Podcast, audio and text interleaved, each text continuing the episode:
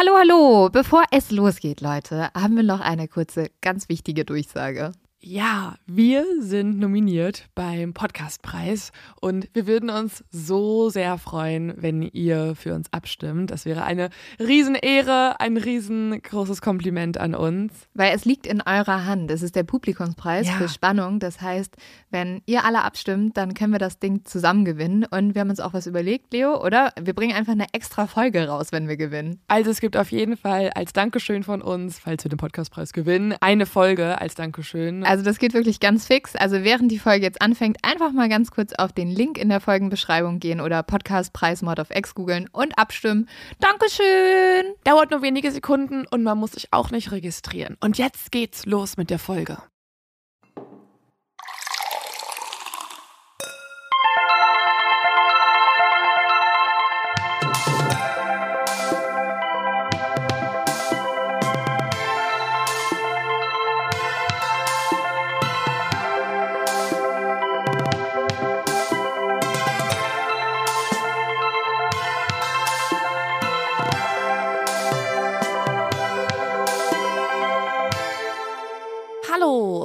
Herzlich willkommen zu einer neuen Folge Mord auf X. Mein Name ist Lynn Schütze. Und mein Name ist Leonie Bartsch und wir sitzen in einem sehr engen Raum. Ja. Und ähm, warum, äh, warum erwähnst du das? Weil du Angst hast, dass du Corona hast und mich gerade ansteckst? Ganz genau. Willst du mir gleich nochmal richtig Panik am Anfang machen, so? Ich habe mich bisher jeden Tag getestet. Also ich war mir zwar noch nie so sicher, dass ich Corona habe, weil Danke, alles in meinem Körper ähm, schreit nach äh, Corona-Symptomen, aber die Tests sind alle negativ. Ich glaube, du hast einfach eine Grippe. Das kann auch Ja, sein. Wahrscheinlich. Und auch die lässt sich übertragen. Also von daher vielleicht nicht ganz so klug, dass wir immer zusammen aufnehmen im gleichen Ja. Raum. Früher hat man Leuten mit True Crime-Fällen Angst gemacht. Also du hast mir Angst gemacht mit einem besonderen, besonders schlimmen True Crime-Fall. Heute machst du mir Angst, wenn du sagst, ich habe ein bisschen Schnupfen und ich bin nur so, Corona! Aber anscheinend nicht ganz so schlimm, weil du bist ja trotzdem noch hier. Ja, ich liebe dich und diesen Podcast so sehr, dass ich mich dafür aufopfere und sage, ich nehme das in Kauf. Aber Lynn, ich danke dir so Ja. sehr. danke, danke, Danke. danke. Und ich äh, finde es auch gut, dass du hier bist, weil ähm, ich möchte mit dir über einen Fall sprechen heute, bei dem ich selber fast verrückt werde, weil ich einfach diese Antwort wissen muss und einfach mehr durchblicken möchte. Und deswegen bin ich natürlich auch sehr gespannt, was du am Ende denkst über diesen Fall, weil ja, es macht mich fertig und ich brauche dann immer jemanden, der sagt, nee, guck mal, das hier ist am realistischsten. Also all deine Überlegungen in die und die Richtung, die sind gar nicht mehr nötig gewesen, sei doch einfach damit zufrieden und dann bin ich auch ein bisschen entspannter. Gleich mal ein bisschen Pressure aufbauen, dass ich am Ende noch performen muss und deine ganzen, dein Gedankenchaos aufklären Aber muss. eigentlich wollte ich dir Komplimente geben, Oh, dass danke. du, weil du mir hilfst, durchzublicken. Ist das heute der Komplimente-Podcast? Aber vielleicht ähm, liegt es daran, dass wir sowieso heute ein bisschen unser Konzept brechen, weil eigentlich sind wir ja der internationale True Crime Podcast, zumindest ähm, waren wir das mal oder sind wir ja immer noch. Und ähm, wir haben bisher eigentlich, doch, wir haben einmal schon über Maddie gesprochen, aber sonst haben wir sehr wenig deutsche Fälle gemacht. Und Mhm. heute hast du einen deutschen Fall dabei, oder? Ja, andererseits ist Deutschland ja ein Land in der Welt. Das heißt, eigentlich ist unser Konzept ja, macht egal, welchen Fall ihr wollt. Ja. Ähm, und wenn ich einen deutschen Fall bespreche, dann habe ich mir gedacht, ja gut, das muss jetzt einer sein, der ist echt, der es echt in sich hat, der mich beschäftigt, der vielleicht auch dich beschäftigt hat lange. Mhm. Und deswegen ist es ein Fall, äh, den wahrscheinlich schon viele, viele kennen. Aber, aber, aber, bevor wir da reingehen, machen wir jetzt Mhm. einfach den riesigsten Cliffhanger ever auf und gehen zu der Kategorie, wo eigentlich sehr oft deutsche Fälle dabei sind, nämlich dem zu dumm zum Verbrechen.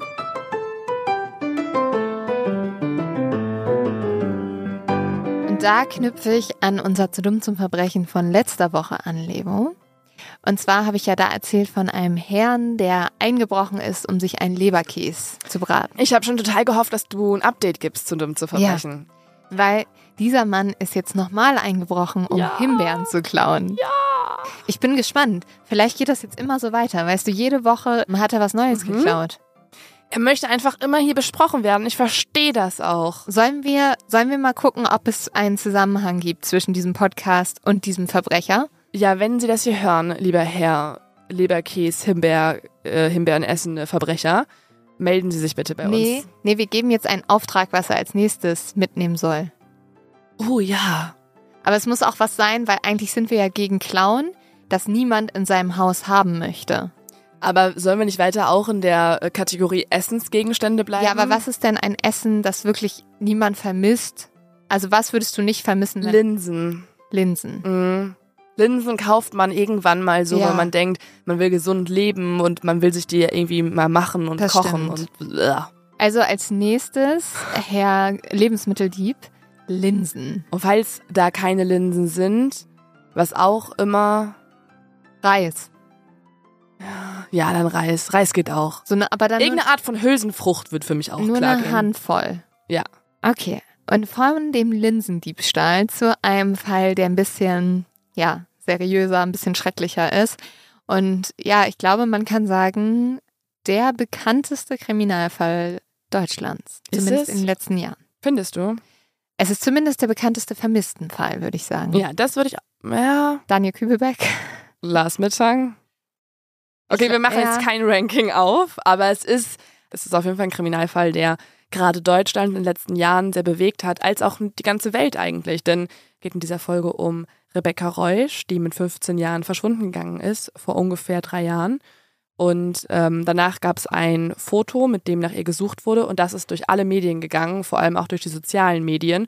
Und dementsprechend wurde dieser Fall von euch auch schon unfassbar oft bei uns angefragt. Obwohl wir ja eigentlich gar nicht so oft deutsche Fälle besprechen. Oder eigentlich nie. Das Mhm. erste deutsche Fall. Vielleicht, weil ihr so oft gefragt habt.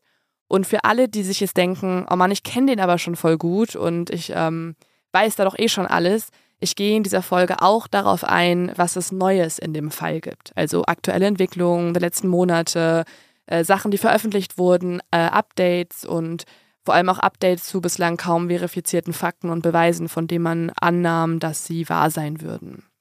Bin ehrlich gesagt super gespannt auf diese Folge, weil ich habe sehr viel von diesem Fall gehört, ähm, habe sehr viel dazu gelesen in verschiedenen Printmedien, aber ich habe immer noch das Gefühl, dass das alles so ein bisschen oberflächlich ist. Also ich Mhm. habe auch noch nicht so eine richtige Na Meinung zu diesem Fall und ich hoffe sehr, dass ja, die sich jetzt bildet in der Folge.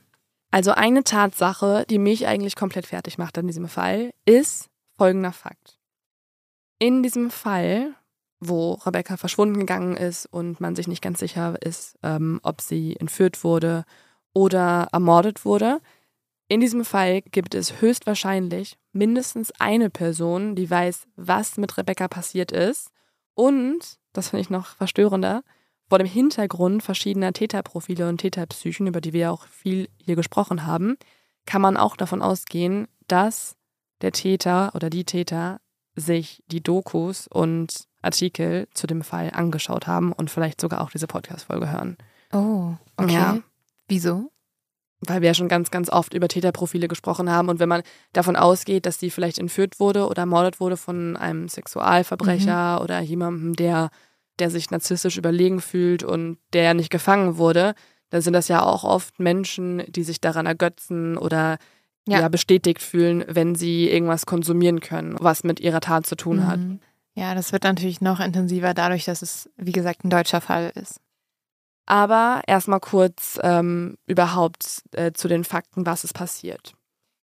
Also, seitdem das 15-jährige Mädchen Rebecca Reusch am 18. Februar 2019 spurlos verschwand, weiß die Polizei als auch ihre Familie nicht, wo sie ist oder wer für ihr Verschwinden verantwortlich ist. Obwohl das eigentlich gar nicht so wirklich stimmt. Denn einige Menschen, die glauben sehr, sehr sicher zu wissen, wer die Tat begangen hat und was mit Rebecca passiert ist. Zum Beispiel die Staatsanwaltschaft. Die hat vor ziemlich genau fünf Monaten sich erneut öffentlich zum Fall geäußert. Es war nämlich der dritte Jahrestag des Verschwindens von Rebecca.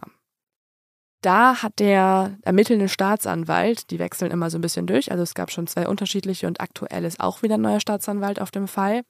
Aber der zu dem Zeitpunkt aktive Staatsanwalt, der sagte folgenden Satz. Wir ermitteln weiter gegen den Mann. Und mit diesem Mann ist Rebeccas Mörder gemeint.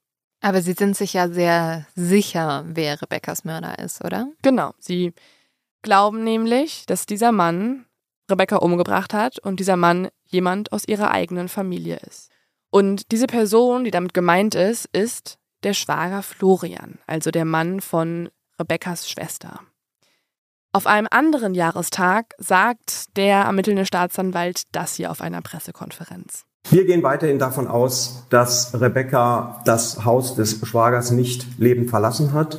Sämtliche Alternativgeschehen, die ja auch in den Medien teilweise genannt wurden, können wir nach den Ermittlungen äh, ausschließen. Das ist zum einen ein freiwilliges Verlassen der äh, häuslichen Umgebung. Dafür gibt es überhaupt äh, keine Hinweise und hat es auch zuvor keine Hinweise gegeben. Dann eine Entführung von dritter Seite. Auch das kann ausgeschlossen werden. Zum einen in das Haus ist niemand eingebrochen. Einbruchspuren gab es insofern nicht. Und ein Entführen auf dem Weg zur Schule kann auch weitgehend ausgeschlossen werden. Zumal insofern unerklärlich bliebe, warum äh, Rebecca die rote Fließdecke mit zur Schule genommen haben sollte.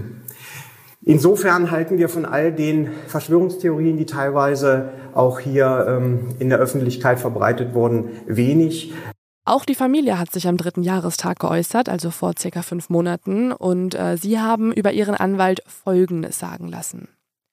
Sowohl vor den Augen des Gesetzes als auch in den Augen der Eltern gilt für den Beschuldigten die Unschuldsvermutung. Bisher wurden keine Beweise bekannt, die die Vermutung erschüttern könnten.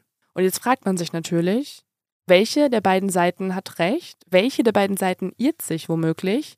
Schützt, in anderen Worten, Rebekkas Familie den Mörder ihrer Tochter oder das wäre nämlich die andere Option, hat sich die Polizei auf einen Mann gestürzt und festgefahren und damit ja auch einseitig und schlecht ermittelt.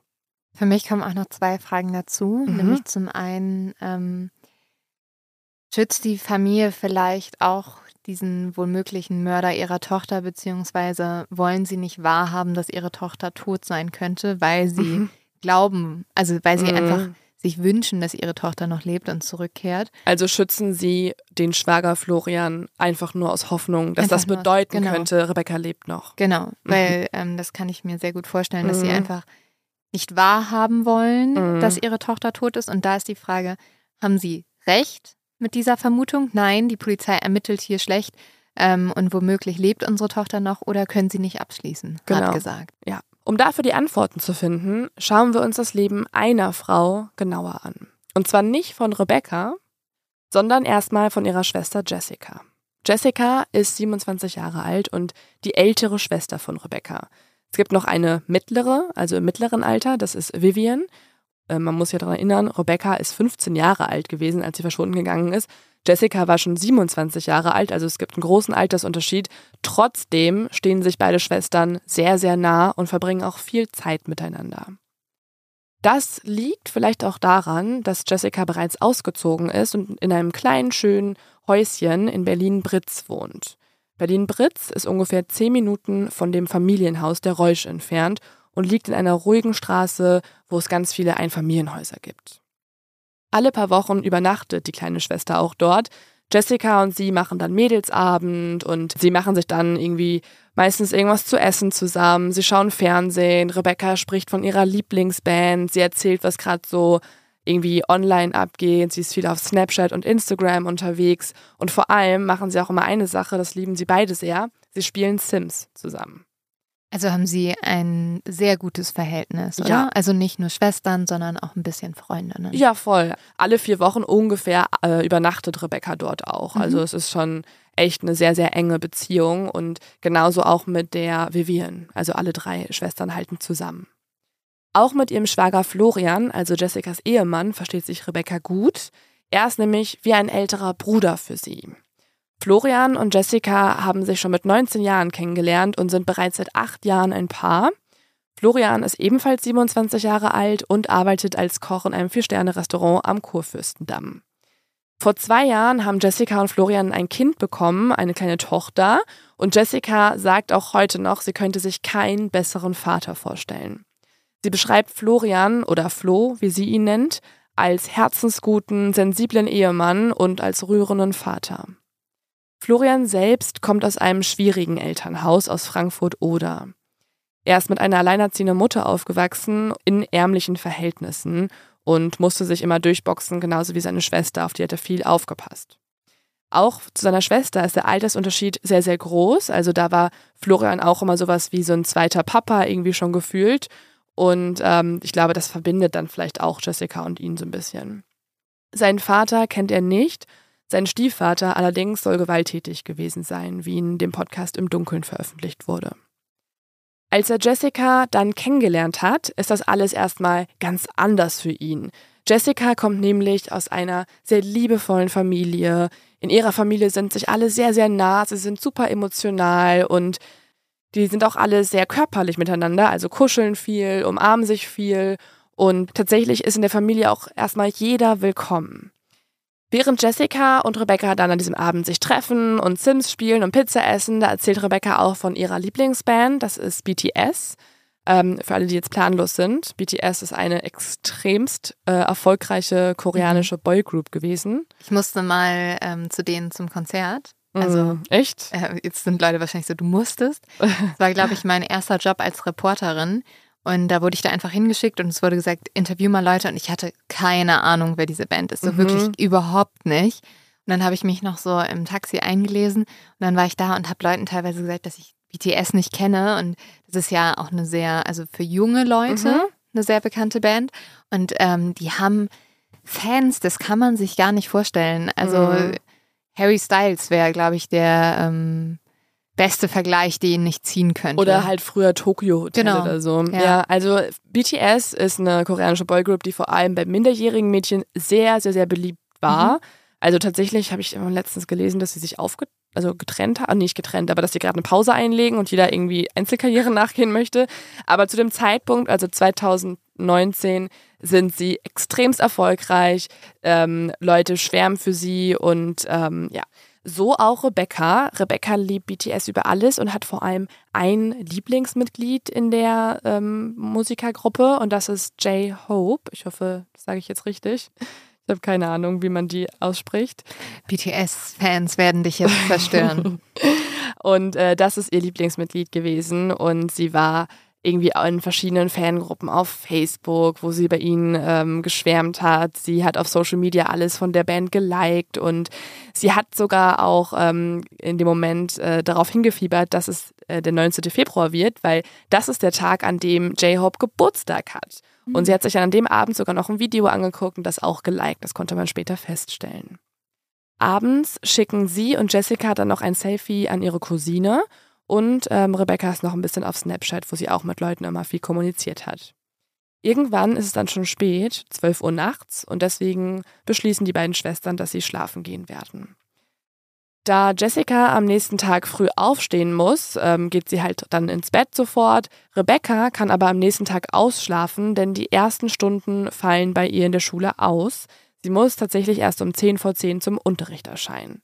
Rebecca bleibt dann unten auf dem Sofa, da ist ihr Schlafplatz, wenn sie bei ihrer älteren Schwester übernachtet, und Jessica geht hoch. Und was jetzt genau passiert, kann man nur noch rekonstruieren durch die verschiedenen Zeugenaussagen, denn ab jetzt hat niemand wirklich Rebecca mehr gesehen, ähm, aber darauf gehen wir gleich nochmal ein, was genau jetzt passiert ist. Die zwei sagen sich also gute Nacht. Jessica geht hoch ins Schlafzimmer im ersten Stock. Ähm, Rebecca bleibt unten. Jessica schläft dann ein und um 5.45 Uhr kommt Florian nach Hause, also nachts oder morgens ja schon. Florian war nämlich auf einer nachgeholten Weihnachtsfeier von der Arbeit und hat dort dann mit Kollegen noch ein bisschen getrunken. Er soll auch sehr betrunken gewesen sein, oder? Genau, also er sagt laut eigener Aussage, dass er dann recht betrunken nach Hause gekommen ist, sich noch ins Bett gekuschelt hat und Jessica aber ja eine Viertelstunde später aufstehen musste, weil sie sehr früh die Kleine fertig machen musste. Das heißt, es gibt jetzt die eine Uhrzeit, 5.45 Uhr, da kommt Florian nach Hause. Um 6 Uhr steht Jessica auf, macht sich eine Stunde lang fertig und auch die Tochter und verlässt um circa 7 Uhr dann das Haus. In all dieser Zeit hat sie aber nicht ins Wohnzimmer geschaut, weil sie ja weiß, dass Rebecca erst später zur Schule muss und deswegen wollte sie sie schlafen lassen. Ab jetzt befinden sich nur noch Florian und Rebecca im Haus. Als Jessica dann die Tür zuzieht, kann sie natürlich noch nicht ahnen, dass es das letzte Mal ist, dass sie ihre kleine Schwester lebend um sich herum hatte. An diesem Morgen wird Rebecca nicht zur Schule erscheinen. Rebecca nimmt auch gar keine Anrufe entgegen und antwortet auch nicht auf WhatsApp. Zunächst sind da noch zwei Haken, dann irgendwann aber nur noch einer. Als Jessica mittags dann zurückkommt, da sieht sie, dass zu Hause noch Rebecca's Laptop liegt und ihre Schlafsachen. Eigentlich hatten sie und Rebecca aber abgemacht, dass Rebecca nach der Schule, also mittags ungefähr, wieder bei Jessica zu Hause vorbeigeht und ihre Sachen abholt. Also macht sich Jessica schon so ein paar Gedanken, fragt sich, warum kam jetzt Rebecca nicht vorbei und dann ruft sie ihre Mama an und fragt, ob die was wüsste. Tatsächlich ist aber das Gegenteil der Fall. Ihre Mutter macht sich bereits total Sorgen, weil nicht nur Jessica jetzt aufgefallen ist, dass Rebecca nicht antwortet und nicht da ist, sondern sie geht auch an keinen einzigen Anruf. Und da ihre Mutter nicht wusste, dass einige Stunden ausfallen und eigentlich nach ihr schauen wollte und sie daran erinnern wollte, dass sie halt pünktlich aufsteht und so weiter, aber immer nur die Mailbox drangegangen ist, da macht sich ähm, Brigitte Reusch extremste Sorgen. Morgens hatte sie noch Florian angerufen, ähm, um nachzuhorchen, ob der halt irgendwas weiß. Der ist dann runtergegangen und ähm, hat für ja, Frau Reusch nachgeschaut, aber hat gesagt, dass Rebecca schon losgegangen sei und nicht mehr im Haus ist. Als Rebecca auch abends nicht auftaucht, melden sie ihre Eltern dann als vermisst. Einen Tag später ist Rebecca immer noch nicht da. Die Familie fängt jetzt an, selbstständig Suchplakate aufzuhängen und überall in der Stadt zu verteilen und geht auch zur Polizei und einen Tag später, da veröffentlicht auch die Polizei eine Vermisstenanzeige. In dieser Vermisstenanzeige, da gibt es jetzt zwei Fotos. Eins der beiden Fotos, das äh, zeigt Rebecca als normales Mädchen. Das andere der beiden Fotos jedoch, das geht viral. Das, das soll ja auch, habe ich zumindest mal irgendwo gelesen, das letzte Bild von ihr gewesen sein, das sie auf Instagram gepostet hat. Ja, das ist nämlich genau das Problem. Die Polizei sagt, dass ähm, sie nach zwei Fotos gefragt hätte bei der Familie, aber nur ein brauchbares zugeschickt bekommen hätten. Und dementsprechend mussten sie selber dann auf Social Media nachschauen, ob es noch ein besseres oder ein zweites Foto von Rebecca gibt. Ach, die Familie hat das Foto gar nicht bekannt gegeben. Nee, das war die Polizei. Ja, das finde ich schon extrem, weil also dieses Foto, mhm. wenn das noch nicht mal von der Familie selbst kam, sondern sich die Polizei das einfach gezogen hat. Gerade die Polizei sollte ja wissen, dass jemand mit einem Filter auf dem Gesicht vielleicht nicht so leicht zu finden ist wie Total. als ein normales Foto. Voll. Also es ist auf jeden Fall ein krasser Ermittlungsfehler gewesen, weil man nach einer ganz anderen Person Ausschau hält. Denn das Foto, was viral geht, das zeigt ähm, Rebecca als junge Frau, die sehr, sehr stark geschminkt ist. Ein Instagram-Filter liegt auf ihrem Gesicht. Es sieht so aus, als ob irgendwie alles operiert worden wäre. Eigentlich sieht sie aus wie eine Puppe. Sogar ihre eigenen Eltern sagen, das passt doch gar nicht, das ist doch gar nicht meine Tochter. Ja, ich weiß nicht, ob du das schon mal ausprobiert hast, Leo, aber ich habe tatsächlich ein paar Mal dann, also wenn man viel auf Instagram unterwegs ist, guckst du dir manchmal Stories an und mich deprimiert das richtig, ne? Weil ich folge auch so ein paar Influencern, ein paar Social Media Stars und dann gucke ich mir die Stories an und ich denke, boah, wie können die alle so gut aussehen? Mhm. Und dann habe ich irgendwann mal oben links auf diesen Filter, der meistens irgendwie Babyface oder was auch immer, Fake Freckles, irgendwas heißt, geklickt und habe das mal bei mir selber ausprobiert und dachte, ich fall hinten rüber. Also das war ich einfach nicht mehr. Ja. Mal abgesehen davon, dass es unglaublich deprimierend ist, sich so einen Filter aufs Gesicht zu legen, weil sobald du diesen Filter wieder ablegst, denkst du sofort, oh Gott, ich sollte mir die Nase operieren, Botox spritzen und was weiß ich was, Fake Freckles aufmalen. Das ist einfach, also ihr könnt es ja gerne alle mal austesten, beziehungsweise lieber nicht, weil dann denkt ihr irgendwie alle, ihr seid ähm, nicht mehr hübsch, was ihr natürlich seid. Aber diese Filter, ja, man ist einfach nicht die normale Person und ich verstehe sehr gut, warum junge Mädchen die leider benutzen, weil sie denken, sie müssen irgendwie mithalten bei Influencer XY. Aber Paris nutzt du schon, oder? Ja, Paris nutze ich manchmal, wenn äh, ich keinen Abdeckstift drauf gemacht ja. habe und ich dachte, das skippe ich mal. Paris rettet eine mal, wenn man keinen Bock hat. Ja, aber da hast du ja noch deine Nase. Das stimmt. Also und da hast Paris du macht die Haut so ein bisschen wie so ein Weichzeichner. Ja, alle älteren Leute oder die coolen Leute, die kein Social Media haben, ähm, die sagen jetzt alle so, hä, worüber redet ihr? Mhm. Nein, ähm, es gibt viele verrückte Sachen auf Social Media. Aber ja, das war auf jeden Fall eine Sache, die man hätte vermeiden sollen. Allerdings habe ich jetzt auch nochmal drüber nachgedacht. Es hat natürlich dem Fall sehr, sehr viel Aufmerksamkeit gegeben. Ne? Also hätte man dieses Foto nicht verwendet und wäre dieses Foto nicht so krass viral gegangen, hätten vielleicht auch nicht so viele Leute nach Rebecca Ausschau gehalten und mitgesucht. Ja, aber ähm, also erstmal wollte die Familie diese Aufmerksamkeit überhaupt haben? Und zweitens, ähm, hat das so viel gebracht, wenn du nach einer Rebecca Ausschau hältst, die nicht Rebecca ist? Ja, das ist halt das Problem. Aber natürlich wollten sie die Aufmerksamkeit. Sie haben ja selber Plakate verteilt. Erstmal, glaube ich, wünschten wir uns, dass jeder Fall in Deutschland diese Aufmerksamkeit bekommt und nicht nur ähm, Fälle von hübschen, äh, vermissten Mädchen. Also wenn ich vermisst gehen würde und du veröffentlichst schon ein Foto von unserem Fotoshooting, dann ist es auch sehr unwahrscheinlich, dass man mich findet. Naja, es macht gar keinen Sinn. Also, weil du läufst halt vermisst erstmal nicht mit Make-up und zurecht gemacht rum und dann im Zweifel noch mit dem Filter. Also ich glaube, dass, da sinkt eher die Wahrscheinlichkeit, dass du diese Person findest. Ja, ja, voll. Neben Rebecca verschwindet auch ihre Kleidung und einige weitere Gegenstände.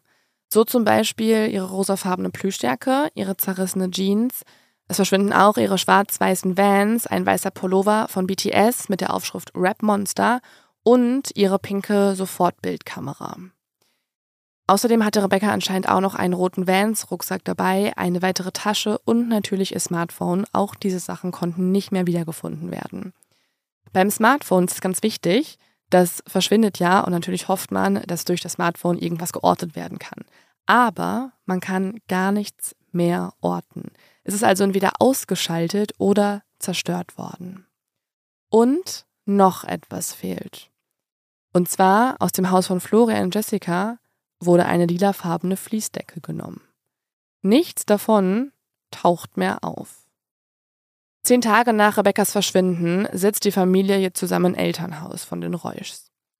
Sie haben wirklich alles versucht. Sie haben bisher überall Plakate aufgehangen. Sie waren in der Schule. Sie haben Leute angesprochen.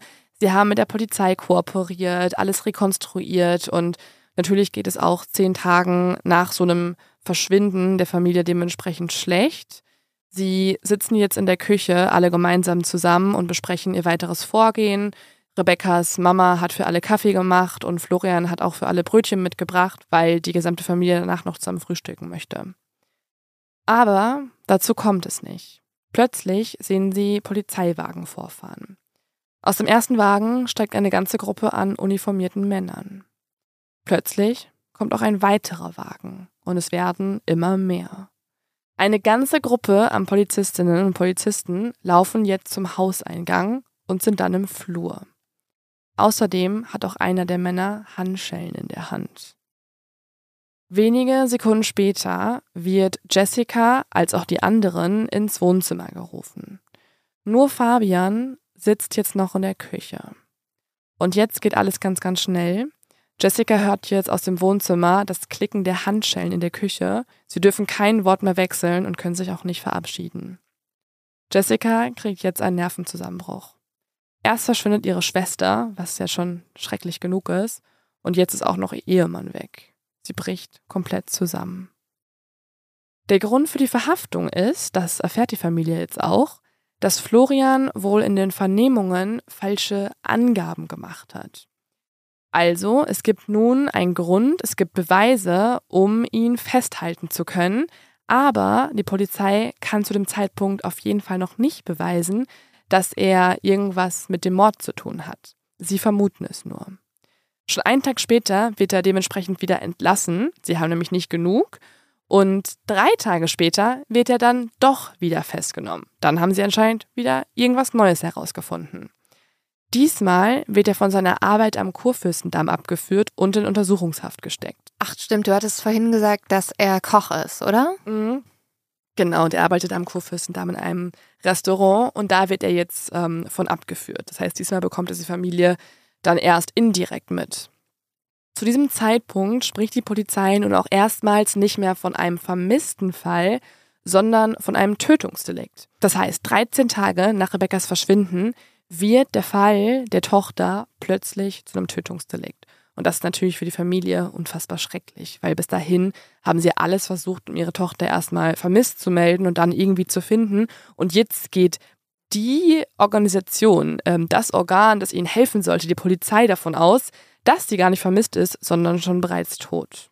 Was hat er denn für komische Aussagen gemacht? Also, weil ich finde das jetzt schon, also, mhm. ich finde das eine heftige Reaktion dafür, dass es eigentlich keine Beweise gibt. Mhm. Ja, also es gibt schon einige Dinge, auf die gehe ich auch gleich nochmal genauer ein. Es gibt schon auf jeden Fall ein paar Sachen, die sind sehr auffällig und auch dubios.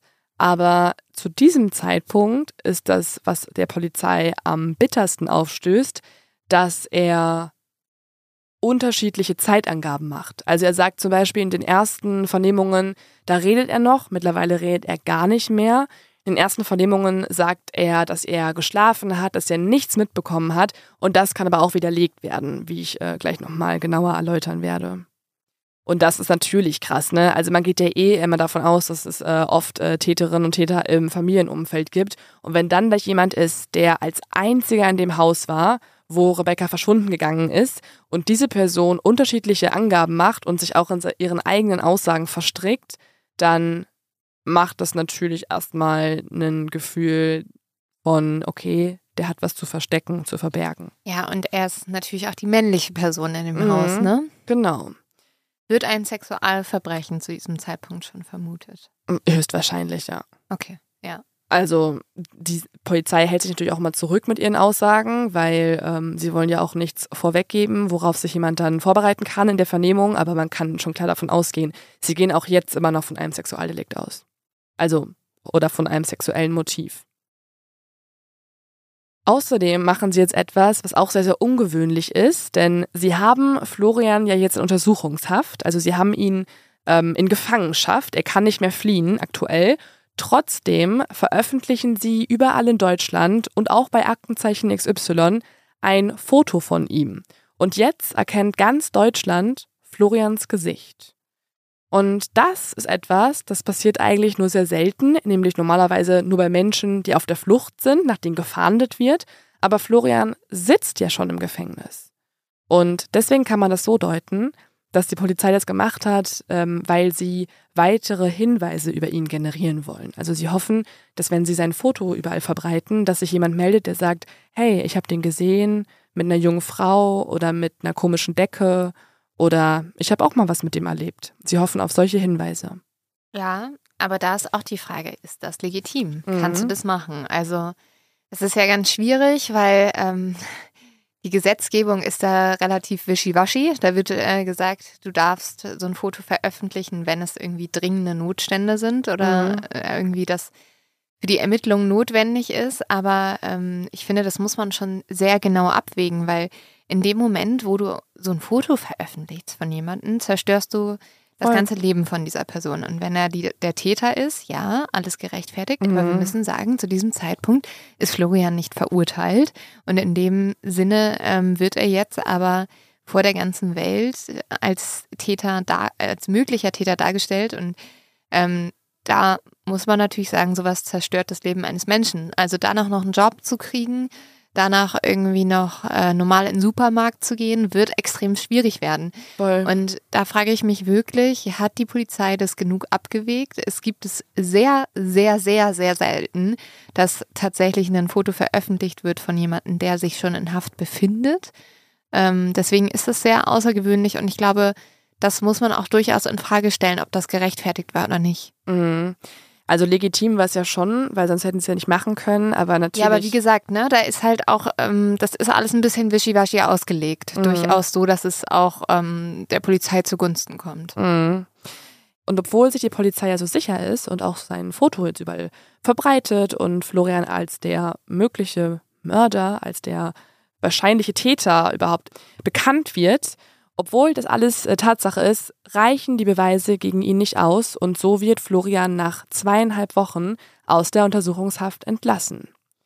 Und bis heute, also bis jetzt, bis zu dem Zeitpunkt, wo wir gerade die Folge aufnehmen, hat die Polizei ihren Tatverdacht auch nicht beweisen können, aber sehen ihn weiterhin als den einzigen Hauptverdächtigen. Florian äußert sich auch nicht, also er schweigt sowohl in den Vernehmungen als auch bei Interviewanfragen, die lehnt er alle ab und ähm, ich habe auch sämtliche Wege versucht, ihn anzufragen. Auch sein Anwaltsteam lehnt alles ab. Und auch die Familie Reusch ist sehr kritisch geworden gegenüber ja, vielen Medienhäusern, als auch wahrscheinlich gegenüber der Polizei. Was ich spannend finde, die haben ja ein Medienhaus, mit dem sie vor allem sprechen, das ist RTL. Mhm. Eigentlich ein Medienhaus, gegen den, das eher ähm, einige Zeugen manchmal sehr kritisch sind. Mhm. Aber ähm, ja, das kenne ich auch noch von meiner Zeit als Reporterin, beziehungsweise ich glaube, wir kennen das auch jetzt, wenn wir so investigative Recherchen machen. Es kommt halt auch viel darauf an, können die Reporterinnen und äh, Reporter Vertrauen aufbauen zu den Opfern. Und ich glaube, Familie Reusch hat einfach keinen Bock, das mit irgendwie zehn Leuten zu machen. Und das ist auch vollkommen verständlich zu sagen, ja. nee, mit, den, mit dem Rest wollen wir nicht sprechen. Ich auch glaub, schade für uns, aber ja. verständlich. Nee, die, sie sagen äh, alles ab. Also wie gesagt, ich habe auch mit dem Podcast angefragt und ähm, ich glaube auch andere qualitativ hochwertige ähm, Medien und Podcasts haben schon bei ihnen angefragt. Und klar, es ist natürlich irgendwann so, dass man eine menschliche Beziehung aufbaut zu einigen gewissen Personen und sich dann eher an äh, diese Person hält. Und deswegen hält sich die Familie hauptsächlich an RTL. Äh, mit denen haben sie auch für eine Doku gesprochen. Und Jessica hat tatsächlich auch ein Interview denen gegeben. Danach hat auch sie sich bisher immer aus den Medien rausgehalten. Man weiß also nur, die ganze Familie verteidigt Florian. Jessica hält weiter zu Florian. Aber ähm, sie begründen oder sie äußern das jetzt, sie führen das jetzt nicht weiter aus. In dem Interview, was es gibt, wo Jessica bei RTL explosiv war, da finde ich persönlich, wirkt sie sehr gefasst, fast so ein bisschen abgebrüht. Also sie hat ihre Augen mit so einem schwarzen Kajal ummalt, sie zeigt eher wenig Mimik. Sie macht den Eindruck, als ob sie auch schon die Fragen sich vorher mal durch den Kopf hat gehen lassen und die Antworten parat hat. Natürlich aber auch alles super verständlich, weil sie ja, die wurde wird ja, die Fragen angefragt haben vor. Ja, oder so. Also das ist ja oft so, wenn du mit kritischen Leuten sprichst, dass, also die auch Angst vor Medien haben, die werden die sagen dann, ich möchte vorher die Fragen gesehen haben. Und da wird sie sich vor mit dem Anwaltteam jede Antwort ausgedacht haben. Also ja, nicht ausgedacht, sorry, ähm, überlegt haben mhm. und durchdacht haben. Ja, also macht das auf jeden Fall den Eindruck. Und ähm, das ist aber leider auch dann eine, aber das hat natürlich leider auch eine doofe Nebenwirkung, dadurch, dass sie sich wahrscheinlich vorbereitet hat und sehr gefasst wirkt. Ähm, ja, also so ab, wirklich so ein bisschen schon ähm, so abgebrüht ähm, gibt es Leute, die im Internet analysieren, warum sie vielleicht Mitwissende ist und Mittäterin sein könnte, weil die Menschen sehen dann bei ihrem Gesicht ähm, irgendwelche Zeichen dafür, dass sie irgendwie, weiß ich nicht, psychopathische Züge an sich hat oder so. Oh, das finde ich vollkommen daneben, ehrlich gesagt. Ja, und eine der Sachen, wenn man nach ihrem Namen googelt, also Jessica bei Google eingibt, dann kommt auch ähm, direkt danach eine der nächsten Erweiterungen von Google ähm, verdächtig.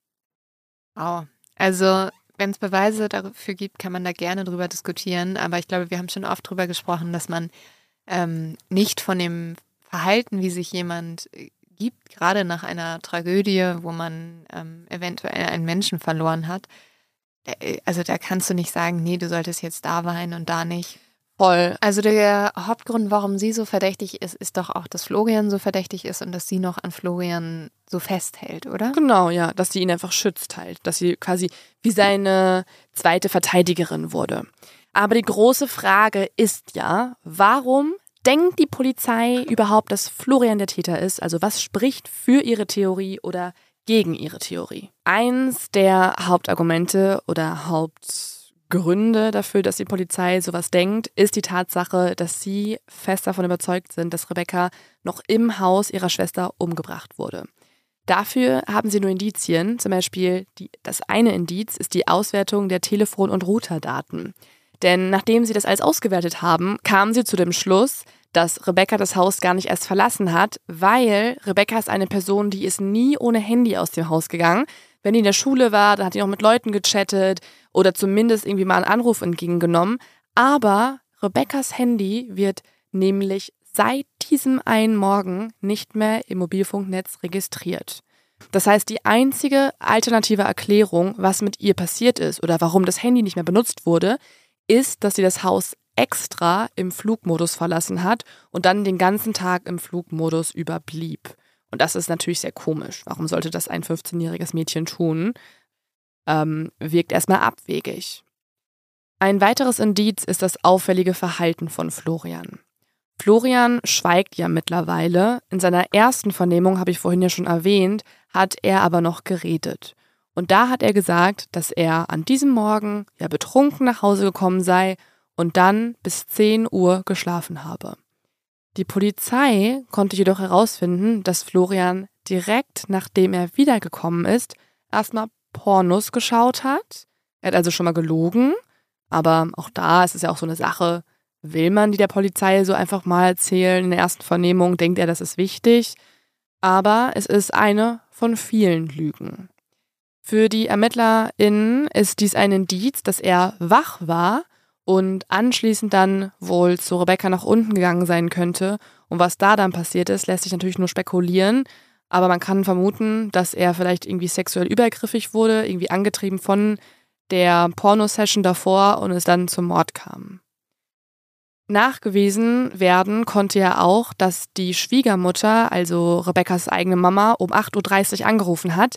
Was aber auch bewiesen werden kann, ist, dass er sie erst weggedrückt hat nur um sie kurz darauf wieder zurückzurufen.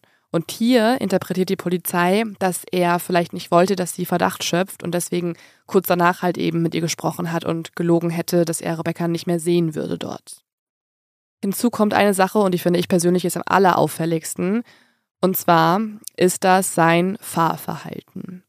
Denn um genau 10.47 Uhr an diesem Vormittag wird der himbeerrote Twingo von Jessica und Florian von einem Kennzeichenerfassungssystem auf der Autobahn zwischen Frankfurt-Oder und Berlin erfasst. Das ist eine Autobahn, die führt aus Berlin heraus, die führt bis zur Grenze nach Polen und dann in Polen hinein. Und ich habe ja vorhin schon mal erwähnt, Florian kommt aus Frankfurt-Oder und warum sollte er um diese Uhrzeit auf dem Weg dorthin sein und das auch noch verschweigen? Also er äußert sich bei der Polizei in den ersten Vernehmungen gar nicht darüber. Später gibt er dann aber zu, dass er den Wagen gefahren hat, und zwar gibt er das gegenüber Rebecca Reuschs Familie zu, aber er sagt der Familie erstmal nicht, warum er dort gefahren ist.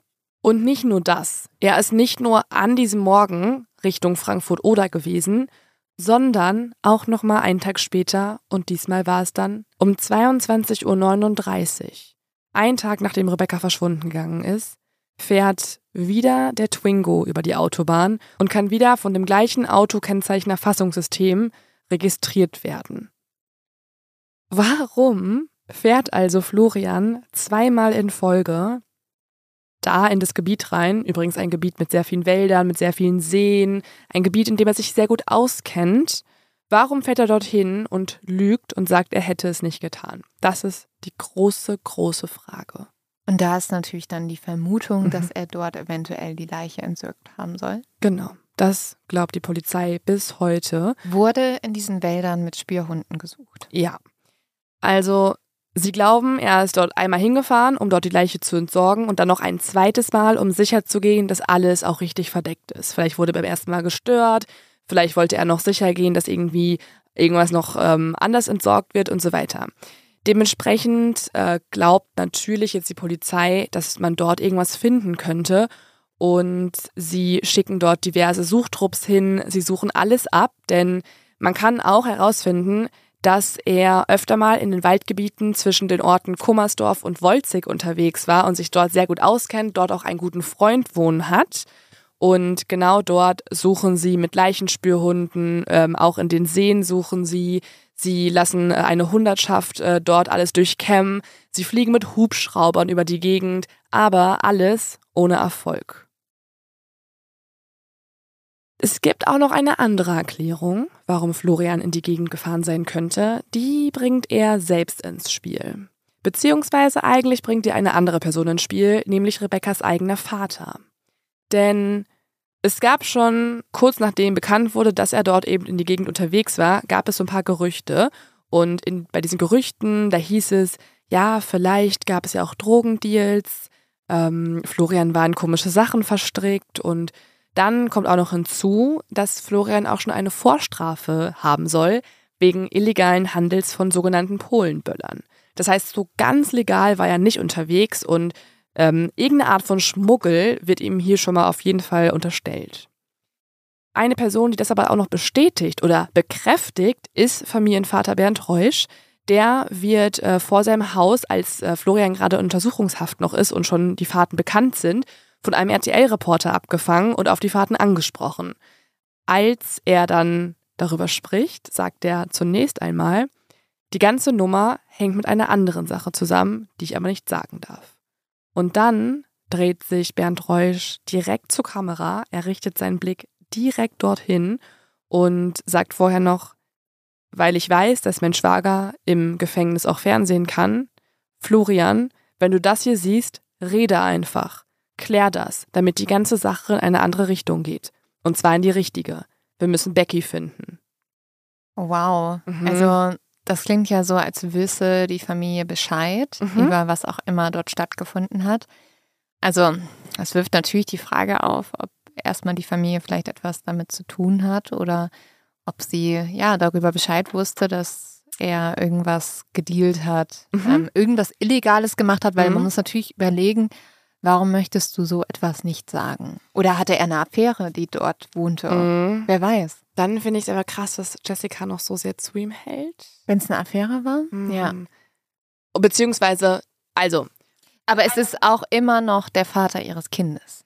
Voll, aber es ist auch ihre Schwester. Und das Ding ist, und das ist meine große Meinung in diesem Fall, das ist, macht mich ehrlich gesagt ähm, ein bisschen wütend, beziehungsweise ich kann es nicht ganz nachvollziehen. Denn egal, was dort passiert ist, sei es Schmuggel gewesen, sei es Drogenhandel, sei es eine Affäre, all das, dass er es nicht zugibt, dass es nicht ähm, aufgedeckt wird, all das hält die Polizei ja davon ab, dass sie in andere Richtungen endlich mal ermittelt. Also die Ermittlungen sind ja genau deswegen so einseitig verlaufen, weil alle immer denken, es war nur Florian. Also andere Hinweise ja. werden nicht nachgegangen, anderen Zeugen wird kein Glauben geschenkt, weil alle immer sich auf Florian versteifen. Und, Ab, ja, ja, aber was wäre, wenn er etwas so Illegales getan hätte, dass die Gefängnisstrafe so hoch ist, dass du sagst, nee, im Moment habe ich keine Strafe, ich sehe ja, mein Kind ja. noch jeden Tag, deswegen äh, sage ich jetzt einfach gar nichts mehr. Ja, das wird man jetzt denken. Das ist die einzige Erklärung, warum er es nicht sagt. Das ist die einzige Erklärung.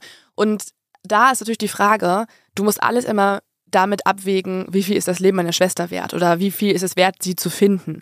Und ich würde sagen, als, als, als eine Person, die selber eine Schwester hat, ist alles ähm, nicht ganz so schlimm wie die Tatsache, dass man nicht nach ihr sucht.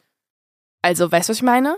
Auch wenn er ins Gefängnis ja, beziehungsweise müsste. könnte man da nicht sogar einen Deal vielleicht aushandeln, ja. dass man sagt, ja.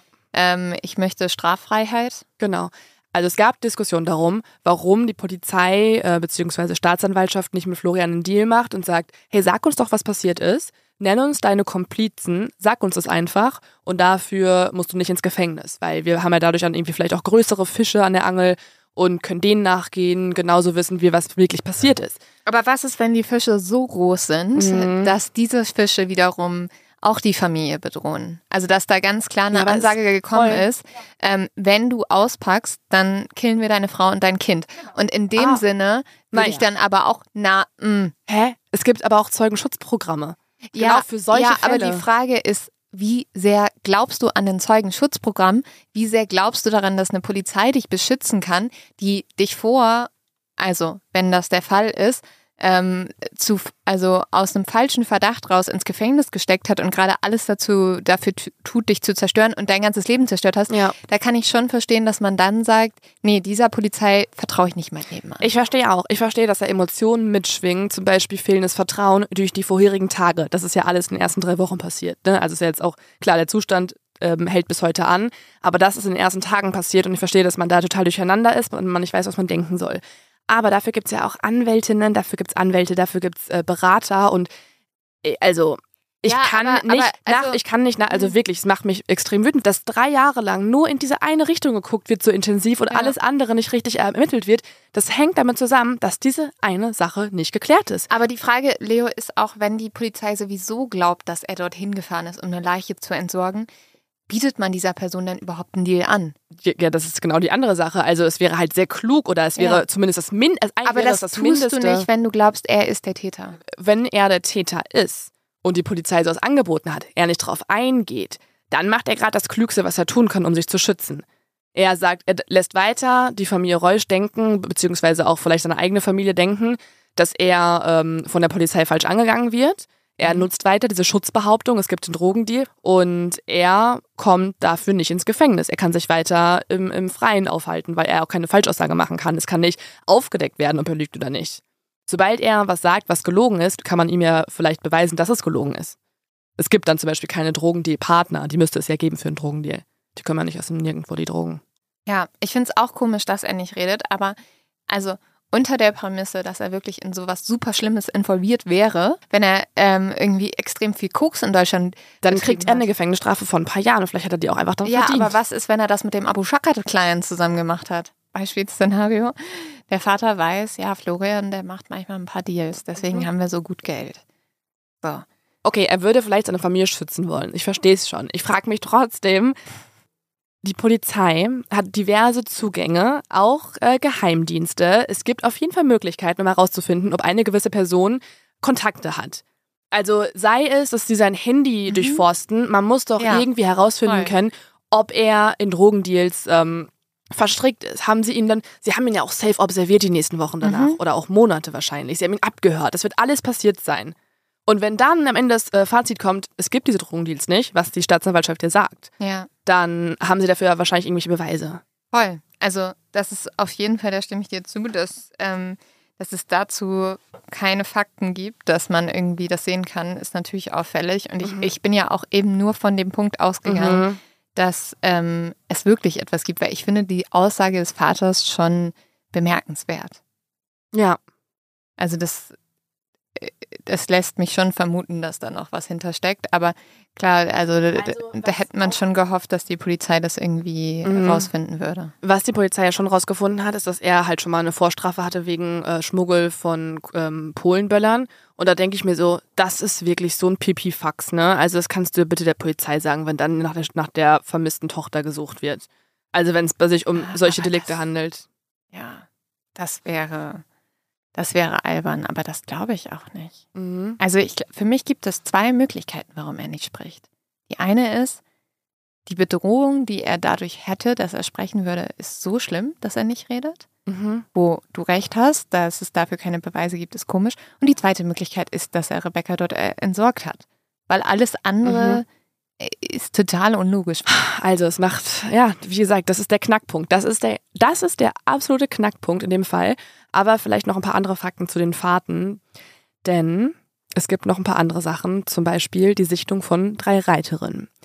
Diese drei Reiterinnen wohnen in einem brandenburgischen Dorf zwischen ähm, den Orten Kummersdorf und Wolzig und an dieses Dorf grenzt ein Waldgebiet an, in dem sie immer mit ihren Pferden unterwegs sind. Genauso auch an diesem Tag des 18. Februars. Dass es der 18. Februar war, das können sie später rekonstruieren, weil sie an dem Tag auch Fotos gemacht haben. Und diese Fotos haben das Datum halt eben eingespeichert. Wenn man zu genau diesem Waldgebiet hin möchte, dann fährt man auf genau der Autobahn, auf der auch Florian unterwegs war. Und man fährt vor allem auch genau da von der Autobahn runter, wo das letzte Mal sein Twingo registriert wurde. Das heißt, es gibt halt diese Autokennzeichenerfassungssysteme, die sind alle paar, keine Ahnung, Kilometer, 100 Kilometer oder so. Und in der Spanne, wo sein Auto noch gesehen wurde, müsste man auch abfahren, um genau zu diesem Waldgebiet zu kommen. Am 18. Februar sind die drei Reiterinnen dort eben wieder unterwegs. Es ist kurz nach Mittag, also ungefähr 12 Uhr. Plötzlich sehen die drei einen Mann mit roter Baseballkappe im Wald. Der Mann wirkt gehetzt auf sie, er dreht sich ständig um und schaut in alle Richtungen. Als der Mann die Reiterin sieht, da reagiert er plötzlich panisch, er dreht sich um und rennt genau in die entgegengesetzte Richtung wieder hinein in den Wald. Fakt ist auch, dass in einer kleinen Siedlung am Waldrand, also dort in der Nähe, dass dort ein Freund von Florian wohnt und Florian oft schon dort im Wald unterwegs war als kleiner Junge. Und hinzu kommt die Meldung eines anderen Zeugen, dieser berichtet laut RTL, dass er ebenfalls einen rosaroten Twingo in genau diesem Wald hat parken sehen, am gleichen Tag wie die Reiterin. Daraufhin durchsuchte die Polizei natürlich doch mal auch mit einer riesengroßen Mannschaft, mit gleichen Spürhunden und so weiter dieses spezielle Stück vom Wald, aber auch diesmal wieder ohne Erfolg. Der Mann, der einen Reiterin, die Fabian gesehen hat, der hat auch im Podcast im Dunkeln gesprochen. Also die Journalistinnen konnten tatsächlich diese Reiterin ausfindig machen und haben die interviewt. Die sagen auch jedes Interview ab. Also die haben alle keinen Bock auf irgendwie Öffentlichkeit, weil natürlich wissen die, dass egal was sie sagen, dass ein Menschen weiter in den ähm, Mittelpunkt der Ermittlungen bringt oder halt irgendwie entkräften kann. Also jede Zeugenaussage ist super relevant in diesem Fall. Und deswegen spricht die eine Reiterin sehr wenig darüber. Der Mann von ihr hat aber den beiden Journalistinnen gesagt, dass sich seine Frau sehr, sehr sicher ist. Also er hatte die gleiche Kleidung und man konnte auch später eine rote Baseballkappe finden. Es ist ja auch auffällig, dass er am nächsten Tag nachts unterwegs war, wenn ihn niemand sehen könnte. Ähm, ja, ist auffällig, aber ich muss ganz ehrlich sagen, ist auch, also ein starkes Indiz ist das nicht. Also, aber wenn, wenn die zwei Leute da sehen. Ja, gut, aber du kannst genauso gut einen Drogendeal in diesem Waldstück machen. Das ist halt die andere Theorie. Also, sorry, ja. also so, ich hätte es jetzt super auffällig gefunden, wenn, äh, wenn diese Reiterin ihn gesehen hätten, wie er eine große schwarze Plastiktüte vor sich trägt. Ja, ja, natürlich. Also, es ist ja so, wenn, wenn ich dich nach dem. Also, es ist komisch, aber mhm. wenn, wenn deine Schwester stirbt und ich sehe dich nachts im Wald, Okay, also wenn man es runterbröseln würde, würdest du denken, er ist im Wald, weil er da sein Drogendeal ähm, mit den Leuten sich getroffen hat, wenn er es wirklich war. Ja, oder er ist pinkeln gegangen. Aber es ist genau an dem Morgen, wo Rebecca verschwunden gegangen ist und er hat es nicht der Polizei gesagt. Ja, also das Ding ist, mir fehlt ein weiterer Punkt also ich, ich verstehe deinen Punkt, warum du es verdächtig findest. Mhm. Aber gerade haben wir einfach eine Person in einem Wald. Und der einzige Grund, warum wir das verdächtig finden, ist, weil wir einen Wald gruselig finden. Es ist nicht irgendeine Person. Das ist die einzige Person, die mit Rebecca noch im Haus war. Ja, aber in diesem Wald ist keine Leiche. Wer weiß, vielleicht wurde er unterbrochen, vielleicht war der Wald nicht perfekt, vielleicht musste er nochmal wiederkommen.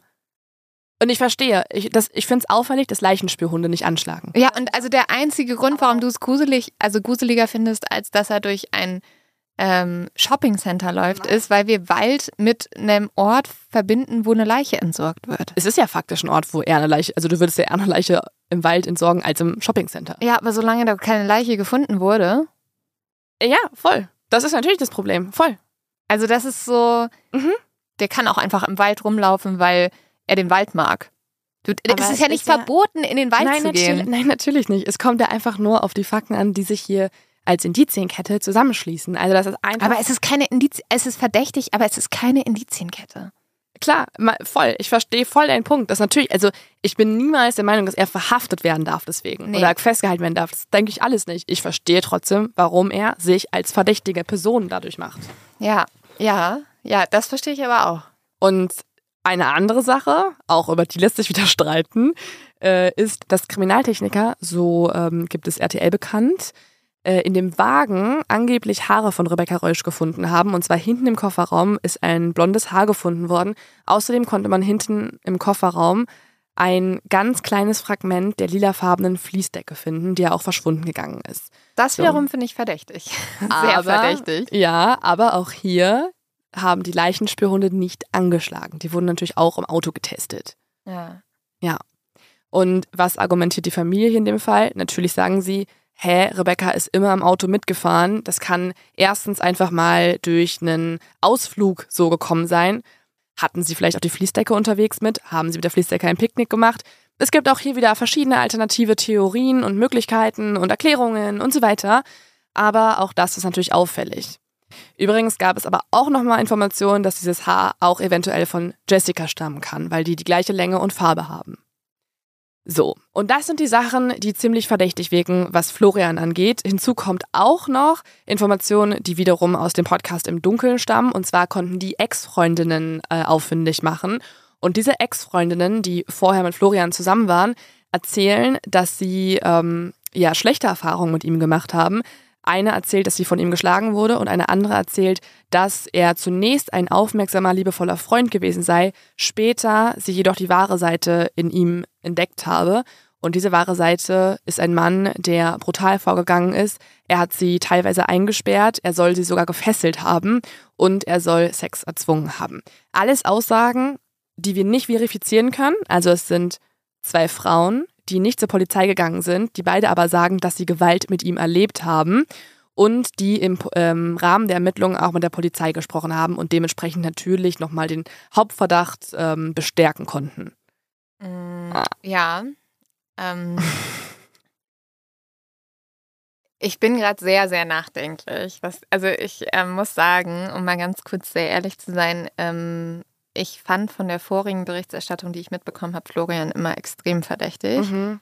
Und genau solche Sachen, wie du gerade erzählst, machen das natürlich ähm, aus. Ne? Also, mhm. dass ähm, jemand als gewalttätig bezeichnet wird, dass man sagt, ja, der stand genau auf sowas gefesselt. Und für mich war immer der entscheidende Punkt, da kommt jemand sehr betrunken nachts nach Hause, guckt sich Pornos an und ähm, ja, vielleicht kommt dann irgendwie dieses Bedürfnis auf, mhm. dass man sagt, ah, ich will das jetzt irgendwie erleben, was ich geguckt habe.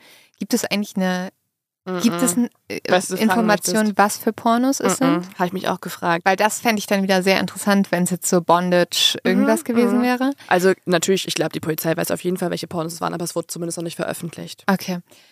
Ähm, Brauchen die Akten? Ja, also ehrlich gesagt, das ist alles, was ich gerade in meinem Kopf habe. Ich finde alle Sachen, die du erzählst, finde ich sehr verdächtig. Da stimme ich dir zu, aber es reicht mir nicht. Also es ist so ja, ja, klar. Weißt du, ja. es ist so unbefriedigend und ich finde es. Ich glaube, wir haben aber auch unser Andreas da so Trauma. Wir wissen halt, wie es gehen kann, wenn du nicht viel hast und trotzdem jemanden lebenslänglich verurteilen aber, kannst. Ja, also ich finde dafür, was man hat, mhm. finde ich extrem erschreckend, dass diese Person, ähm, also dass ein Foto veröffentlicht wurde. Also ja. das muss ich leider, also ich, ich sage nicht, dass ich ihn nicht verdächtig finde, aber ich finde, alles, was es gibt, finde ich viel zu wenig. Bei dieser Sache mit den Ex-Freundinnen ist natürlich die große Frage. Also zwei Frauen, die sagen, dass sie geschlagen wurden und denen damals nicht geglaubt wurde, da ist die Wahrscheinlichkeit extrem gering, dass sich zwei unterschiedliche Personen das ausdenken würden. Davon kann man nicht ausgehen. Also erstmal denken sich die wenigsten Frauen so eine Erfahrung aus, Fakt. Und dass es dann auch noch zwei unterschiedliche Personen sind, macht es natürlich nochmal glaubwürdiger. Klar. Und ähm, also, dass jemand, der schon mal gewalttätig geworden ist, das nochmal wird, ähm, ist natürlich naheliegend. Aber mhm. die Frage ist trotzdem immer noch, jemand, also begeht der auch einen Mord? Jemand, der schon mal irgendwann jemanden eingesperrt hat, ähm, gefesselt haben soll und der jemanden geschlagen hat, das ist natürlich eine Person, da ist es wahrscheinlicher, dass die einen Mord begeht, als bei einer anderen Person. Aber also trotzdem, ich, ich habe einfach sehr viele Fragen. Zum Beispiel ist für mich durchaus auch eine Frage, wenn ähm, Florian jetzt nach unten gegangen ist und Rebecca ähm, sexuell missbraucht hätte und das eskaliert wäre und also so vermutet es ja die Polizei und er sie deswegen getötet hätte. Hätte das nicht jemand mitbekommen? Also Voll, ja. vor allem, wenn du ein kleines Kind im Haus hast. Das nee, das ist ja nicht mehr da. Das Baby war nicht da? Mm -mm. Ah. Die wurde weggebracht zur Kita. Ach so, und man. Ach so. Der ah, Tathergang ah. war wahrscheinlich laut der Polizei zwischen halb sieben und 8.30 Uhr oder so. so. So eine Uhrzeit haben die. Okay. Ähm, ja, also ich frage mich halt, ob das nicht jemand mitbekommen hätte. Aber andererseits, es war halt niemand im Haus. Dann wäre es alles nicht so weit gekommen. Aber um ähm, mal genau darauf einzugehen, also wir reden ja gerade nochmal über die Zeiten.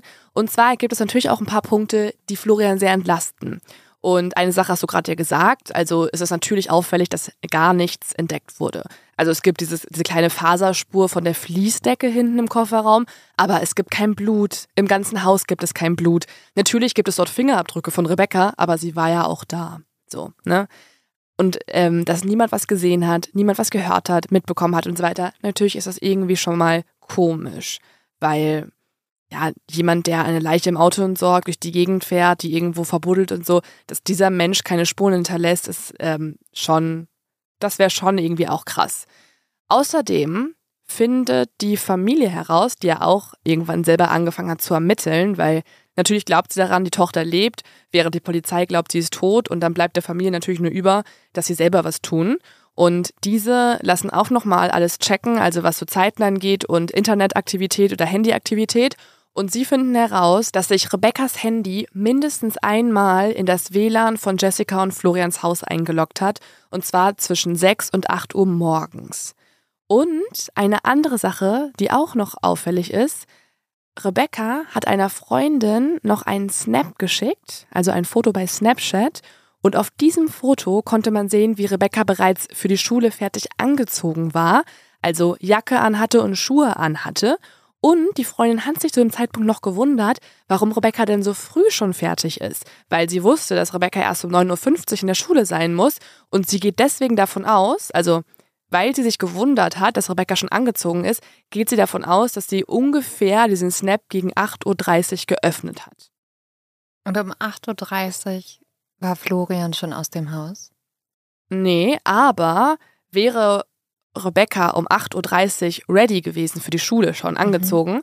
dann hätte Florian die Tat ganz, ganz schnell danach begehen müssen, hätte ganz, ganz schnell alles präparieren müssen und müsste dann zu einem Wald gefahren sein. Aber sie hat keinen genauen Zeitstempel. Also sie schätzt die 8.30 Uhr. Genau, das ist das Problem. So, und jetzt gibt es hier wieder auch zwei Erklärungen dafür. Also der Fall ist, wie gesagt, man kann darüber zehn Stunden diskutieren.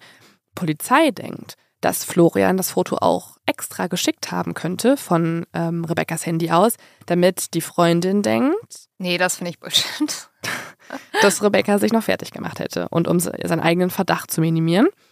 Und okay die Familie von Rebecca denkt, dass das der Beweis dafür ist, dass Rebecca das Haus verlassen hat, sehr wohl verlassen hat und kurz danach halt vielleicht entführt werden konnte. Und es gibt auch noch eine Internetbekanntschaft von Rebecca, oder? Die ja. Die Familie auch verdächtigt. Ja, die hätte ich ja auch besprechen wollen, wenn ich nicht einen Fakt über sie erfahren hätte, was auch die beiden Journalisten dann im Podcast im Dunkeln herausfinden konnten, ist nämlich, dass ähm, Max, das ist diese Internetbekanntschaft, dass Max, ähm, also um mal kurz nochmal auszuholen, Max war jemand in Rebecca's Leben, mit dem hat sie täglich Snaps hin und her geschickt.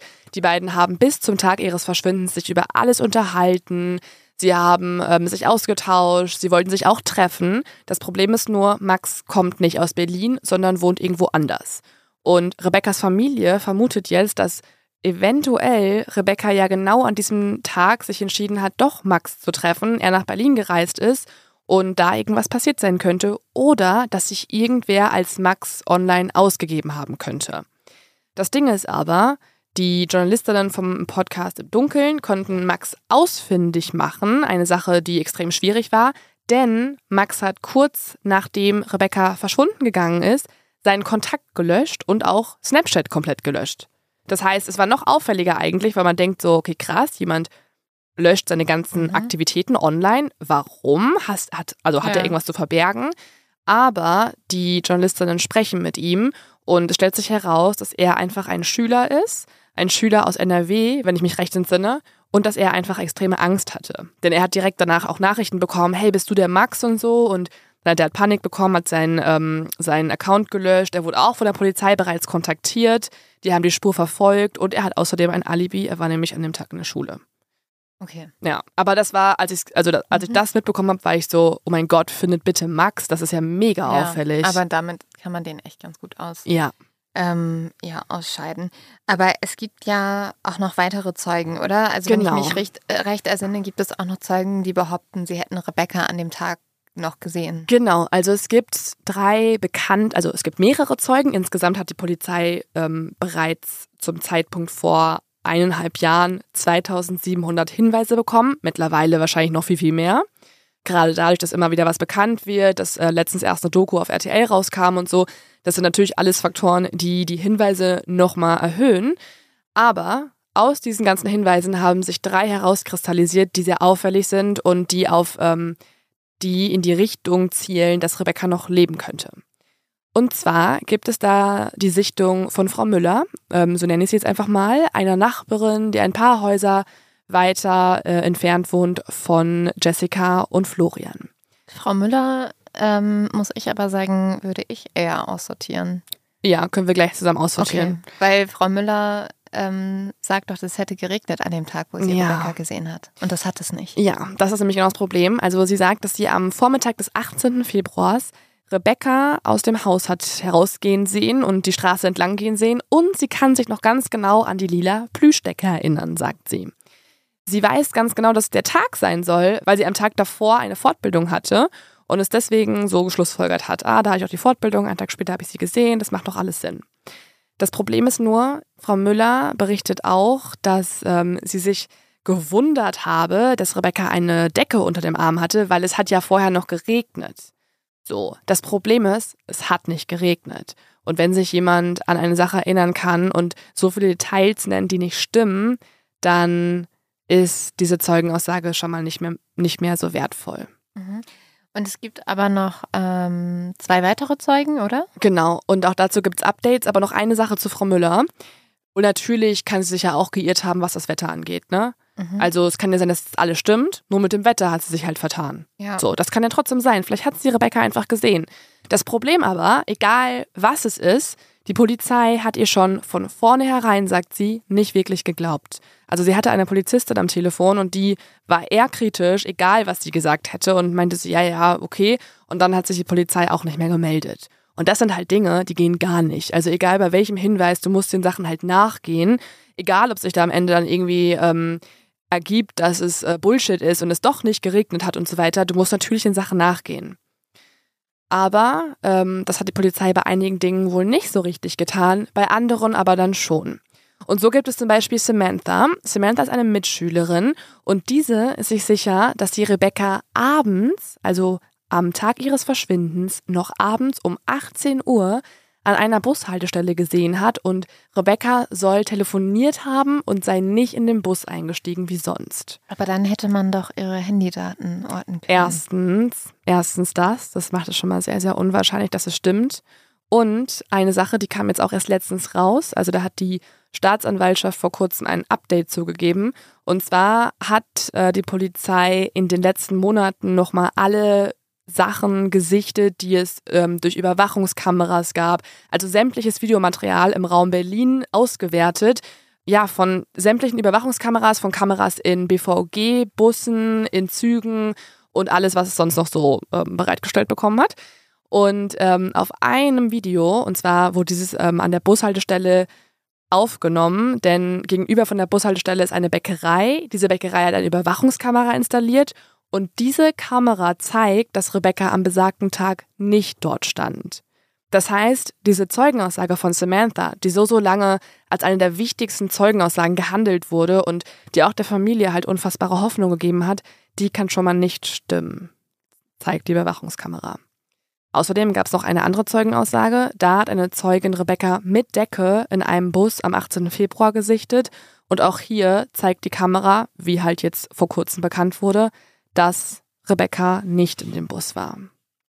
Ja, also ich muss sagen, diesen Zeugenaussagen hatte ich vorher auch schon nicht so viel geglaubt, mhm. weil ich mhm. glaube, ähm, da gibt es ja immer viele Sichtungen von Leuten, die sagen, sie hätten vermisste Personen dann irgendwo gesehen und die stellen sich leider meistens als falsch heraus.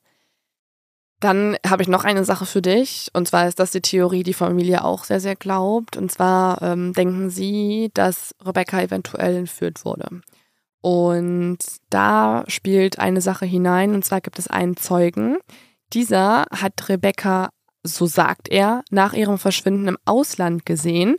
Ähm, der Mann heißt Pavel W., ist ein Pole und hat bei einer Dienstreise nach Krakau ein Paar gesehen, bei dem er sehr auffällig fand, dass der Mann sehr viel älter war als das Kind, also als die Frau. Und er geht davon aus, dass das Mädchen ungefähr 15 oder 16 Jahre alt war.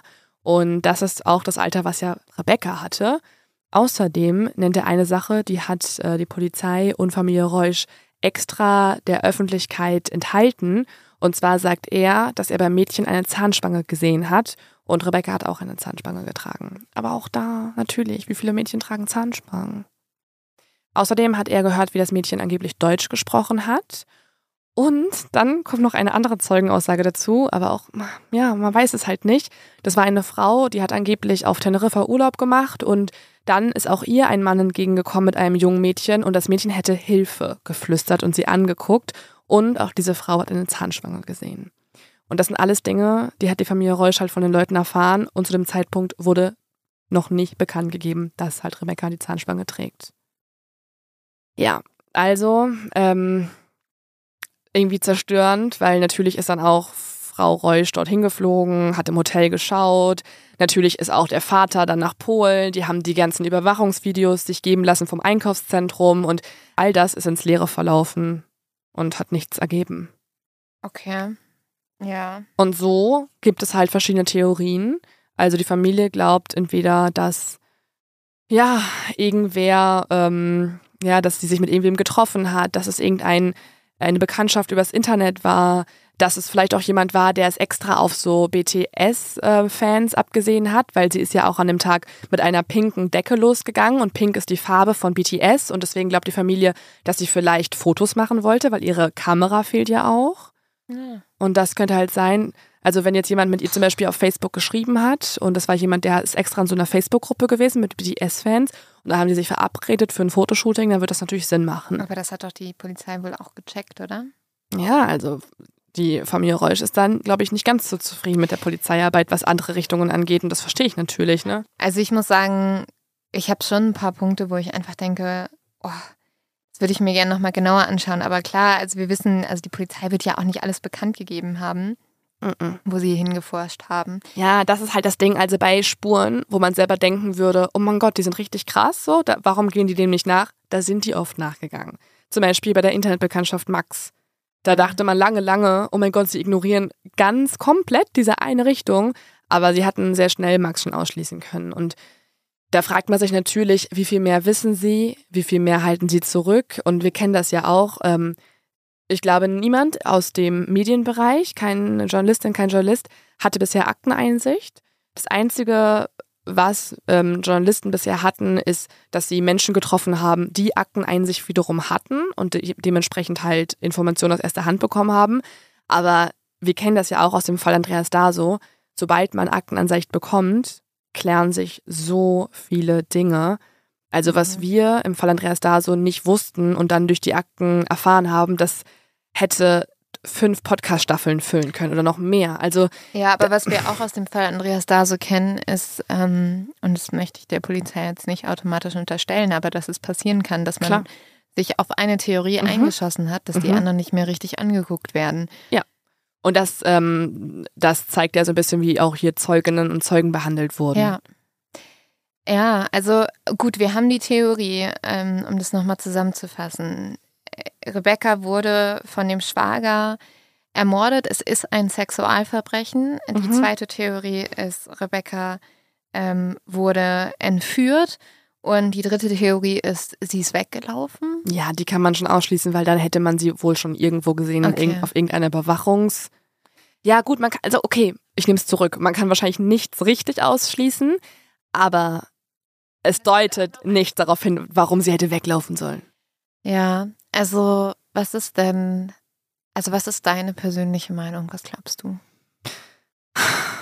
Also meine, vor allem ist meine Erkenntnis, dass ich auf jeden Fall diese Fahrten für mich geklärt haben muss. Wenn ich diese Fahrten nicht geklärt habe, dann finde ich, ist es fast selbstverschuldet, dass das Spotlight auf Florian gerichtet ist und ich wäre als Familie unfassbar wütend auf ihn, weil. Aber sind sie ja nicht. Weiß man nicht. Weiß man nicht. Natürlich halten die zusammen, aber die Frage ist ja auch, natürlich hältst du zusammen, weil es bedeutet, dass deine Tochter dann noch lebt. Also. Ja, aber ich, also ich muss sagen, ich finde es trotzdem reicht es mir nicht, um ein Foto von jemandem zu veröffentlichen. Mhm. Und er kann aus was, was ich für einen Grund in diesen Wald gefahren sein. Und solange dort keine Leiche liegt, ist es eigentlich für den Fall scheißegal. Für mich ist es einfach nicht scheißegal, weil er es nicht sagt. Wenn es an irgendeinem anderen Tag wäre und er dadurch gefährden würde, seine Tochter äh, aufwachsen zu sehen, mhm. weil er zwei Jahre ins Gefängnis müsste, dann würde ich sagen, schweig. Aber es hat so viel Wirkung. Eine ja. Aussage kann so viel bewirken. Stell dir mal vor, diese Fahrten wären geklärt und dann ist die, dann, dann, wenn die Fahrten geklärt sind, ist die ähm, am naheliegendste Theorie, dass sie entführt wurde und irgendwo vielleicht sogar gefangen halten wird. Ja. Und dann wäre der Effekt, dass man viel mehr hinschauen würde, wenn man ein Mädchen sieht, das irgendwie auch mal Hilfe flüstert. Weißt du, was ich meine? Wir hatten ja. schon so viele Fälle, wo glaubst junge Frauen denn, entführt du, wurden. Glaubst du, es gibt eine Chance, dass sie noch lebt? Mhm, voll. Echt? Ja, ja. Da bin ich zum Beispiel eher also da bin ich eher, also ich wünsche es mir, aber ich halte das für unrealistisch. Aber wir hatten ja schon viele solcher Fälle. Ja. Klar, sie passieren super selten, aber wir hatten Fälle, da sind 15-jährige oder 14-, 16-jährige Mädchen entführt worden und wurden zehn Jahre lang als Ehefrau gehalten, also gefangen ja. gehalten und sind aber mit ihrem Entführer durch die Straßen gelaufen. Also, um mein eigenes Fazit zu treffen. Für mich das Auffälligste ist, dass Rebecca anscheinend das Haus nicht mit ihrem Handy verlassen hat. Und welches 15-jährige Mädchen, das durchgehend Snaps schickt, das durchgehend mit Leuten chattet, macht einen Flugmodus rein und geht dann erst aus dem Haus. Das ist einfach unrealistisch. Das heißt, es deutet darauf hin, sie war auf jeden Fall bis zu ihrem Verschwinden oder bis zu ihrem Tod noch im mhm. Haus. Ähm, ja, man muss sagen, hätte er das alles so gemacht, dann hätte Florian das perfekte Verbrechen begangen, weil man konnte es ihm ja nicht nachweisen. Und das ist so schwer zu begreifen, weil man würde denken, dass im Auto nochmal desinfiziert worden wäre. Mhm. Kann das die Polizei sehen? Wurde da wurden da irgendwelche Mittel benutzt im Auto? Gab es da Spuren von Erde? Wurde irgendwo eine Schaufel gefunden? Das sind alles so Dinge, die fehlen. Deswegen kann man nicht begreifen, dass es Florian vielleicht war. Aber solange er die Fahrten, also für mich sind die Fahrten das A und O. Solange er die nicht erklärt bekommt. Und das Ding ist auch, ähm, die einzige Erklärung, warum sie zum Beispiel entführt worden wäre, ist, dass sie das Haus verlassen hätte, aber noch im WLAN, also im Bereich des WLAN-Routers entführt wurde. Mhm. Also sie muss sich quasi nur wenige Meter vom Haus aufgehalten haben und wurde da entführt. Das ist die einzige Erklärung noch. Weil sonst hätte man ihre, ihr Handy im Mobilfunkdatennetz registriert. Ja, also mich macht dieser Fall wahnsinnig. Ich und, hoffe sehr, dass er sich irgendwann aufklären wird, ehrlich gesagt. Ich finde, es gibt einfach so viele Sachen, die total ungewiss sind und wo man irgendwie nicht so richtig, also wo ich finde, man kann auch schwer drüber diskutieren, weil man so wenig weiß. Ja, ich will die Akten. Ja. ja, also, oh, ja, aber du merkst, ja, ja, wir merken ja beide, das ist sofort, man ist sofort ähm, Voll. obsessiv. Man möchte einfach direkt wissen, was ist passiert. Man, ich würde auch gerne, weißt du, ich habe, das ist so ein bisschen vielleicht dann so eine journalistische Krankheit. Ich würde gerne die Person sein, die mit Florian das erste Interview führt. Also ich wäre gerne jetzt so, Florian, mhm. bitte, wir klären diese Sache in deinem, ja. wir, wir, holen dir ähm, Anwaltsteams an die Seite, wir reden mit erfahrenen Kommissaren, die einen Deal mit dir machen. Ähm, lass uns die Sache klären und deinen Namen reinwaschen und den und lass uns die Suche in eine Richtung lenken, ja. die es verdient hat. So, ich das hab, ist so, ich das ist einen kompletten U-Turn gemacht, ne? Also ich, also ich war wirklich vor dieser Folge fand ich Florian extrem verdächtig und ich finde immer noch einige Verhaltensweisen verdächtig, aber ich bin trotzdem, also ich habe das Gefühl, da steckt mehr dahinter. Und ich würde auch gerne mit der Familie sprechen. Ja. Weil. Und das, was man, das Ding ist auch, Lynn, wenn du dir die Sachen anguckst, wo die Familie gesprochen hat, ne? Also diverse mhm. Dokumentationen, die haben nicht oft gesprochen, aber wenn sie mal gesprochen haben, dann kitzelt es so in mir, weil das sind immer so oberflächliche Aussagen. Also ich würde mich gerne mit ihr an den Tisch setzen, die Akten aufmachen und alles Punkt für Punkt durchgehen. Und ich weiß, es geht nicht, weil es ein laufendes Verfahren und dann kriegt man die Akteneinsicht nicht und man darf darüber nicht berichten und man darf daraus nicht zitieren, bla bla bla. Aber ich muss mehr wissen, weil die Fragen, die der Familie gestellt werden, sind halt, ähm, ja, und wie geht ihr damit um? Und ihr glaubt, dass der Florian unschuldig ist, oder? Ja, glauben wir. Und das, das war es so. Ich brauche da mehr. Also klar ist auch der Schnitt dann später und die werden wahrscheinlich auch viele Sachen nicht freigeben, wenn sie dann doch was verraten haben. Aber ich muss einfach mehr wissen auch. Ja. Also, falls es euch auch so geht und ihr möchtet ein bisschen mehr wissen noch, es gibt natürlich immer mal wieder Berichterstattung zu dem Fall. Es gibt YouTube-Videos ähm, en masse, es gibt äh, Podcast-Folgen und so weiter. Ähm, letztens äh, wurde eine Doku veröffentlicht und zwar äh, haben wir vorhin schon erwähnt, die Familie spricht hauptsächlich nur mit RTL und das äh, wurde in einer Doku veröffentlicht und zwar heißt die Rebecca, was geschah mit unserer Tochter. Mich hat die Doku nicht so richtig befriedigt, also auch wenn es drei Folgen sind, ist es für mich ein bisschen redundant gewesen, aber gut. Das gucke ich mir heute Abend an. Ja? Ja. Bist du jetzt hooked? Ich bin richtig hooked. Auch da habe ich den Drang, mit RTL zusammenzuarbeiten. Und das, also es haben sich verschiedene äh, Versionen in meinem Kopf gebildet, wie ich in diesem Fall irgendwie involviert werden kann. Und falls es Updates gibt, berichten wir natürlich hier. Also zum Beispiel, dass die Zeugen jetzt nicht mehr wertvoll sind und da neue Beweise ähm, ermittelt werden konnten, was die ähm, Sichtungen von Rebecca angeht. Sowas äh, können wir gerne mal hier auch in der Rubrik besprechen, wo man auf ähm, alte Fälle eingeht. Bin total happy, wenn du mir manchmal ähm, die Sachen so faktisch auflistest. Mhm. Also ähnlich was bei ja mit Emma Hurt und Johnny Depp auch. Mhm. Und ähm, dann gehe ich immer so ein bisschen weg von dem, was ich bisher gehört und gelesen habe.